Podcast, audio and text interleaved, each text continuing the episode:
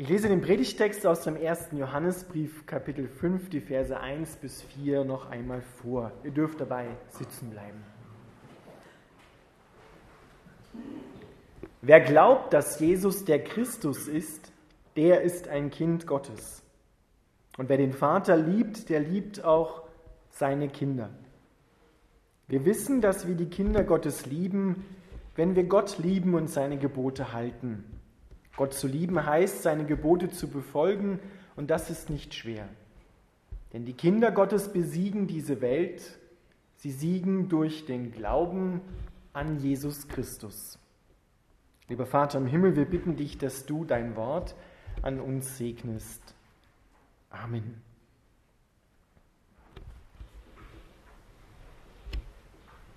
Liebe Gemeinde, dieser Sonntag heißt Jubilate. Und in diesem Predigtext heute wird uns erzählt, warum wir auch trotz Leids und Schwierigkeiten uns freuen dürfen und jubeln dürfen. Es gibt Situationen, in denen uns gar nicht zum Jubeln und gar nicht zum Freuen zumute ist. Ihr, liebe Angehörigen von Adolf Hofer, ihr macht gerade so eine Zeit durch. Und jeder von euch kennt sicherlich solche Situationen, wo einem gar nicht zum Jubeln zumute ist. Aber wir kennen auch Situationen, wo wir uns von Herzen gefreut haben. Vielleicht überlegt ihr einmal kurz, wann das das letzte Mal bei euch so war, wann das, das letzte Mal bei dir so war, als du dich so richtig gefreut hast.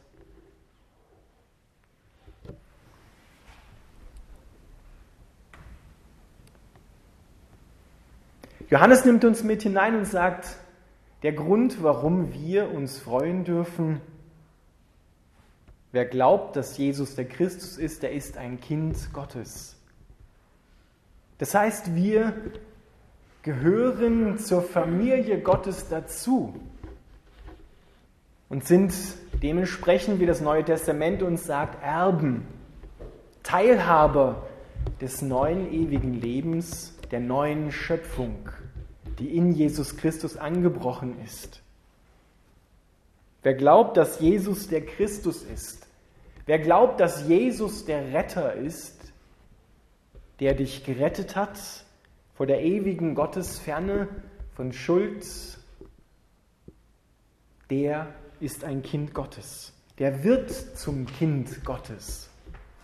Denn hier wird die Zeugung beschrieben, wie ein Mensch zum Kind Gottes wird. Er wird neu geboren. So radikal ist diese Verwandlung, die der Heilige Geist in deinem Leben vollzieht. Und der Glaube ist der Schlüssel zu all den wunderbaren Segnungen, die Gott dir, uns, dieser Zeit hier auf der Erde versprochen hat. Der Glaube ist immer Antwort auf Gottes Wort und kommt aus dem Hören vom Gottes Wort. Und der Glaube, der hier beschrieben wird in unserem Predigtext, der richtet sich an die Heilstatsachen, das, was Jesus Christus für dich getan hat. Und es geht im Glauben darum, dass wir das nicht erkämpfen müssen oder herstellen müssen, sondern dass wir in dem, was Jesus Christus getan hat, ruhen dürfen. Es ist kein Kampf, es ist keine Anstrengung, es ist keine Bemühung. Das ist dem Glauben, so wie er im Neuen Testament beschrieben wird, fern. Sich abmühen zu müssen, sich anstrengen zu müssen. Doch wir haben auch immer wieder die Erfahrungen gemacht, dass Glaube kämpft, den guten Kampf des Glaubens, wie Paulus es sagt. Der Glaube kämpft mit negativen Erfahrungen zum Beispiel, die wir in der Vergangenheit gemacht haben, die uns geprägt haben, die uns wie ungewollt eine Brille aufgesetzt haben, durch die wir die Situation, die wir gerade erleben, schauen lässt. Und wir denken manchmal, oh, nicht schon wieder. Der Glaube kämpft mit dem Wunsch, zuerst zu sehen. Aber Glaube wie ihn der Hebräerbrief beschreibt, ist ein, eine feste Zuversicht auf das, was wir nicht sehen. Der Glaube kommt aus dem Hören, nicht aus dem Schauen. Aber der Glaube wird zum Sehen, wird zum Schauen. Über kurz oder lang dürfen wir das erfahren und sehen, was wir geglaubt haben, wonach wir uns ausgestreckt haben. Aber Glaube beginnt immer mit Vertrauen. Der Glaube kämpft oft mit Ungeduld. Herr, bitte gib mir Geduld. Und zwar sofort.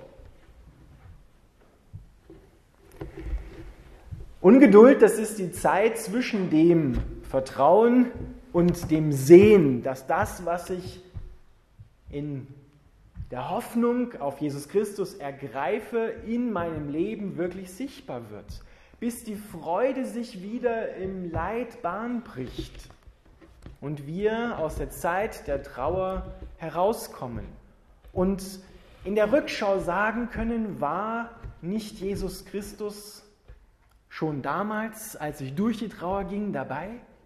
So wie die Emmaus-Jünger, die weggegangen sind nach der Kreuzigung von Jesus, die gedacht haben, es wäre alles aus, es wäre alles vorbei. Und Jesus kommt mitten in ihre Trauer, in ihre Niedergeschlagenheit hinein und legt ihnen das Wort aus.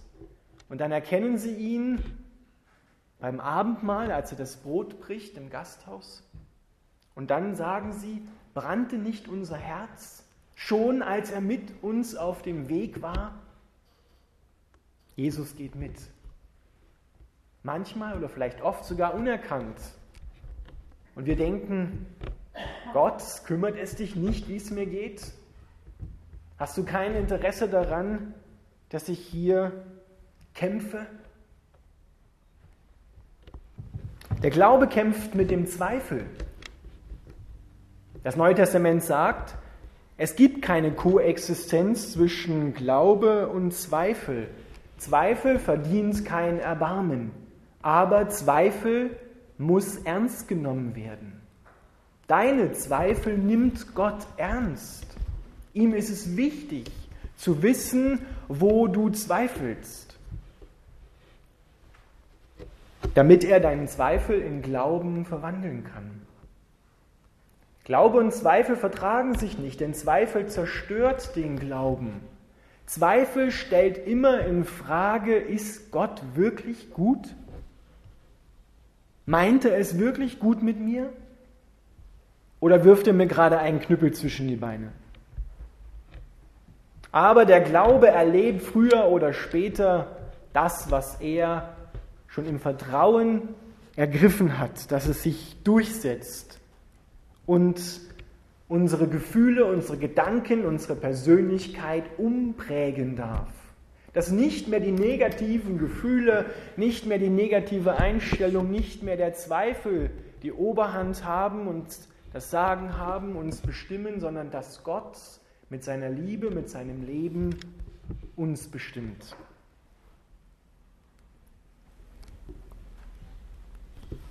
Der Glaube äußert sich in der Liebe. Die Liebe zu Gott als Antwort immer auf Gottes Liebe und die Liebe zu mir selbst und die Liebe zu unseren Mitmenschen. Darin äußert sich der Glaube, auch wenn diese Mitmenschen ebenfalls Kinder Gottes sind, aber oft so anders, als wir uns das vielleicht manchmal wünschen. Doch auch der Vater hat sie auch lieb. Wer den Vater liebt, der liebt auch seine Kinder. Damit haben wir manchmal Schwierigkeiten. Die Kinder Gottes, die mit uns unterwegs sind, zu lieben, weil sie eben anders sind und ich auch anders bin. Und das führt oft zum Konflikt zwischeneinander. Aber der Glaube ist der Sieg, der die Welt überwunden hat. Die Welt mit ihren Sorgen und Problemen, die Welt mit ihren Konflikten hat Jesus Christus überwunden. Und nur weil er sie überwunden hat, haben auch wir sie überwunden. Das heißt, wir müssen nicht in unserem Alltag diesen Sieg erringen, sondern dieser Sieg wurde schon errungen. Und er wird dir im Glauben zugeeignet, als Geschenk, als Zuspruch. Und wir müssen das Nein Gottes zu unserem alten Menschen, der am Kreuz mit Jesus gestorben ist, akzeptieren lernen. In jedem Herzensbereich. In manchen Herzensbereichen, in manchen Alltagssituationen, da können wir das. Da können wir sagen, ja, mein alter Mensch ist gestorben, der adamitisch geprägte Mensch, der nur auf seinen eigenen Vorteil meinetwegen schaut, der zweifelt, der lügt, der betrügt, der ist gestorben, der ist tot, sagt Paulus. So haltet euch für die Sünde für gestorben. Sie hat keinen Angriffspunkt mehr. Und dieser Tod des alten Menschen bedeutet auch, dass ihr freigemacht wurdet vom Gesetz,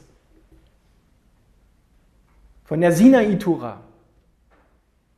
Seid ihr freigemacht worden. Es geht nicht mehr darum, dass wir uns anstrengen, um Gottes Gebote zu erfüllen. Dieser Satz, wer Gott liebt, der hält seine Gebote, darf nicht so verstanden werden, dass wenn wir die Gebote erst einmal halten, uns anstrengen, dass wir damit beweisen, dass wir Gott lieben, sondern dieser Satz ist so gemeint, wer Gott liebt, der hält die Gebote, die Liebe Gottes in dir hält die Gebote. Und das ist nicht schwer, sagt er. Wir haben genau den gegenteiligen Eindruck und denken, Gottes Gebote gehalten ist nicht schwer. Was erzählt er da? Natürlich ist das schwer. Das fällt uns oft sogar sehr schwer, Gottes Gebote zu halten. Aber da müssen wir uns vergewissern, ist es jetzt meine eigene Anstrengung? Versuche ich damit, Gott etwas zu beweisen, dass ich doch liebenswürdig bin? Oder lasse ich für mich gelten, er liebt mich? Der alte Mensch ist gestorben, er ist tot. Paulus sagt, der führt so nach dem Tod eine Art Scheinexistenz. Und uns geht es jetzt im Alltag darum, dass wir diese Scheinexistenz, die negativen Prägungen, die von diesem alten Menschen herkommen, dass wir die in Jesus Christus an den, ans Kreuz bringen, in seinen Tod hineingeben, damit auch diese sterben. Das heißt auch ein Stückchen diesen alten Menschen jeden Tag neu zu verleugnen.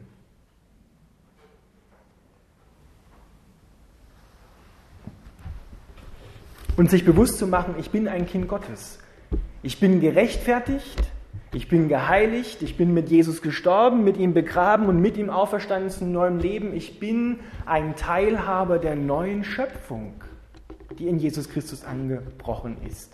Das Alte, wie unser Wochenspruch sagt, ist vergangen. Siehe, Neues ist geworden und es ist immer noch im Werden. Wenn du anfängst zu glauben, ist das Erste, was in dir neu wird, Jesus Christus. Das ist am Anfang das Einzige, was neu geworden ist.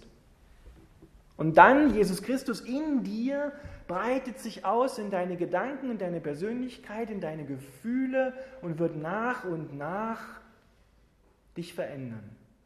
Dass alles durchzogen wird mit der Liebe Gottes, mit diesem neuen Leben. Und das gilt es immer wieder in den Kämpfen, in Ungeduld, in negativen Erfahrungen, in Zweifel zu ergreifen. Und dort dürfen wir, müssen wir auch Widerstand leisten. Die Menschen durch die Jahrtausende hinweg haben immer wieder erfahren, dass Gott, dass der Glaube an ihn durchträgt. Das hat ein Paulus erfahren, als er im Gefängnis saß.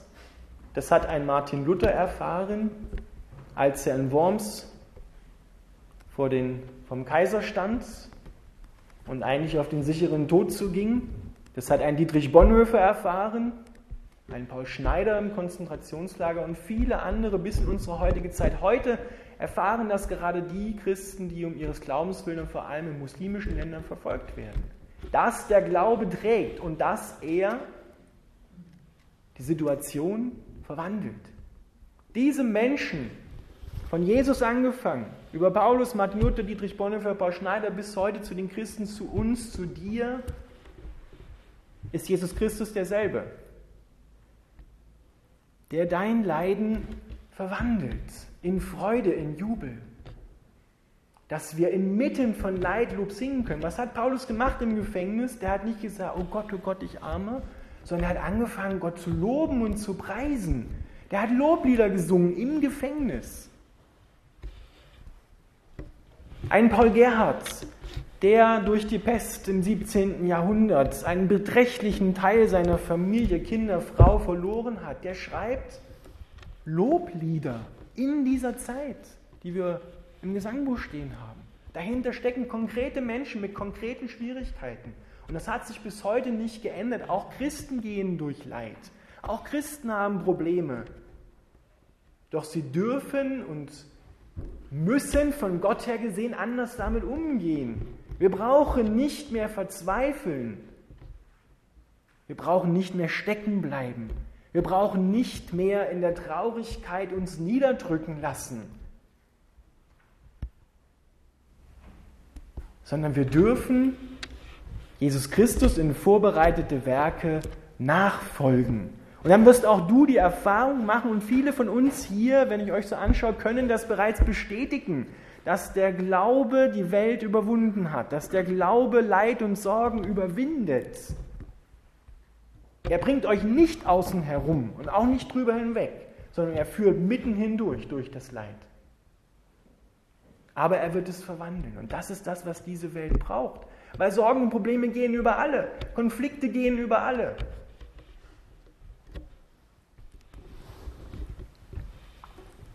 Denn die Kinder Gottes besiegen diese Welt. Sie siegen durch den Glauben an Christus.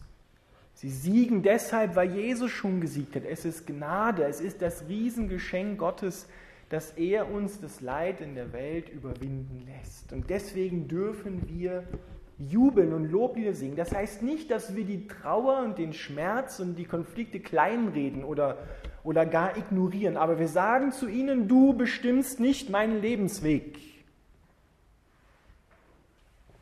Dieser Zustand wird nicht ewig anhalten, sondern was ewig anhält, ist die Liebe. Die Liebe bleibt, sagt Paulus.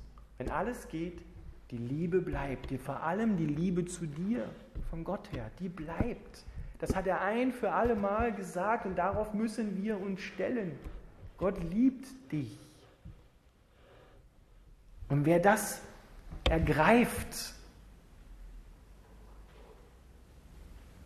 der kann diese Liebe Gottes spüren und kann diese Liebe Gottes auch weitergeben. Dann wird auch dein Umfeld verändert werden von dieser Liebe Gottes. Die Liebe überwindet alles, selbst die größten Konflikte innerhalb einer Familie. Die Liebe überwindet sie. Glaubst du das? Amen.